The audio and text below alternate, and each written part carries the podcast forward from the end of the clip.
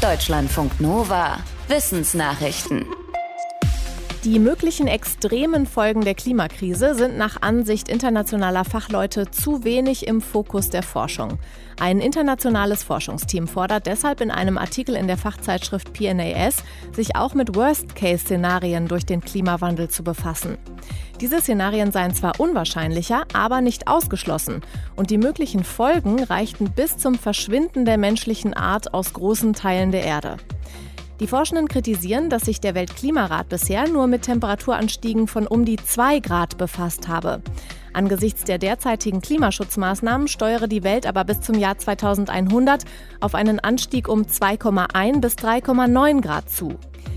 Dann könnten ganze Länder nicht mehr bewohnbar sein. Schon bis 2070 könnten statt aktuell 30 Millionen bis zu 2 Milliarden Menschen in Gebieten mit extremer Hitze leben, also einer jährlichen Durchschnittstemperatur von über 29 Grad. Diese Regionen, etwa in Afrika und Asien, gehören zu den am dichtesten besiedelten und gleichzeitig den politisch instabilsten. Dies könne zu Migration, sozialen Unruhen und internationalen Konflikten führen. Solche Zusammenhänge müssten unbedingt in künftige Risikobewertungen einfließen. Der harte Lockdown während der Corona-Pandemie hat offenbar einigen alkoholkranken Menschen dabei geholfen, weniger zu trinken. Das zeigt eine Untersuchung von Forschenden aus Deutschland. Knapp 200 Menschen mit Alkoholabhängigkeit hatten angegeben, wie viel sie vom Herbst 2020 bis zum Frühjahr 2021 tranken. Ohne Lockdown tranken die Menschen im Schnitt eine Alkoholmenge von drei Gläsern Wein pro Tag. An den Wochenenden an Weihnachten und Silvester war es noch mal mehr. Aber als dann der harte Lockdown kam, von Dezember bis Ende Februar, tranken sie insgesamt weniger Alkohol, vor allem an Wochenenden, obwohl sie gleichzeitig angaben, dass sie sich in dieser Zeit stärker isoliert fühlten. Die Forschenden vermuten, dass der harte Lockdown Menschen geholfen hat, die Kontrolle über ihren Alkoholkonsum etwas stärker zurückzugewinnen.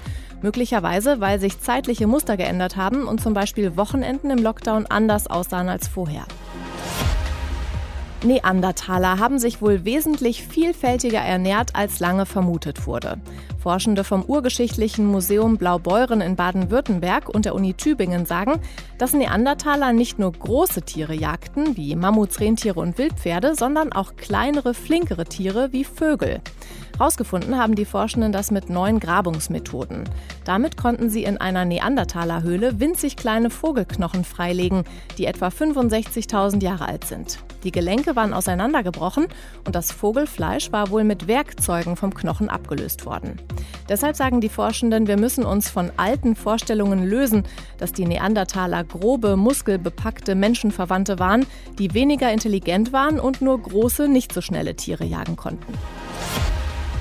Wenn wir Gewalt in der Gesellschaft verhindern wollen, müssen wir bei den Kindern ansetzen.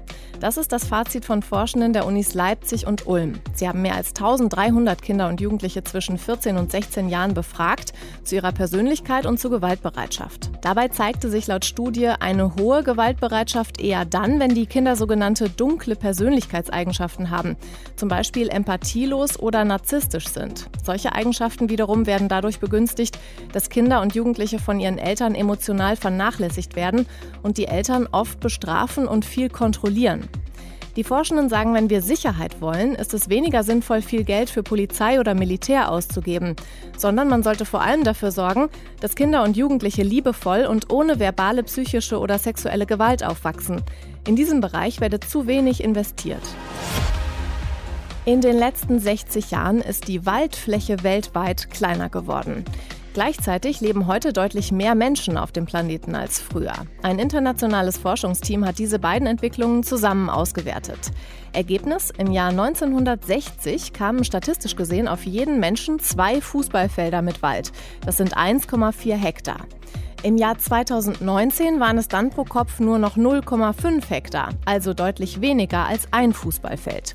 Laut der Analyse geht Waldfläche vor allem in tropischen Ländern mit geringeren Einkommen verloren. Es kommen auch Aufforstungen dazu, allerdings vor allem in reicheren Ländern außerhalb der Tropen. Das Forschungsteam zieht daraus mehrere Schlüsse. Erstens sollten tropische Länder beim Erhalt ihrer oft besonders artenreichen Wälder unterstützt werden. Und zweitens sollten einkommensstärkere Länder darauf achten, weniger Waren einzuführen, für die in den Tropen Wälder abgeholzt werden. Das Auge ist mit. Das fängt schon bei Fotos an, die man auf Online-Plattformen beim Bestellen sieht. Darauf weist eine kleine Studie aus den USA hin. Dafür wurden ein paar hundert Teilnehmenden verschiedene Fotos von Gerichten vorgelegt.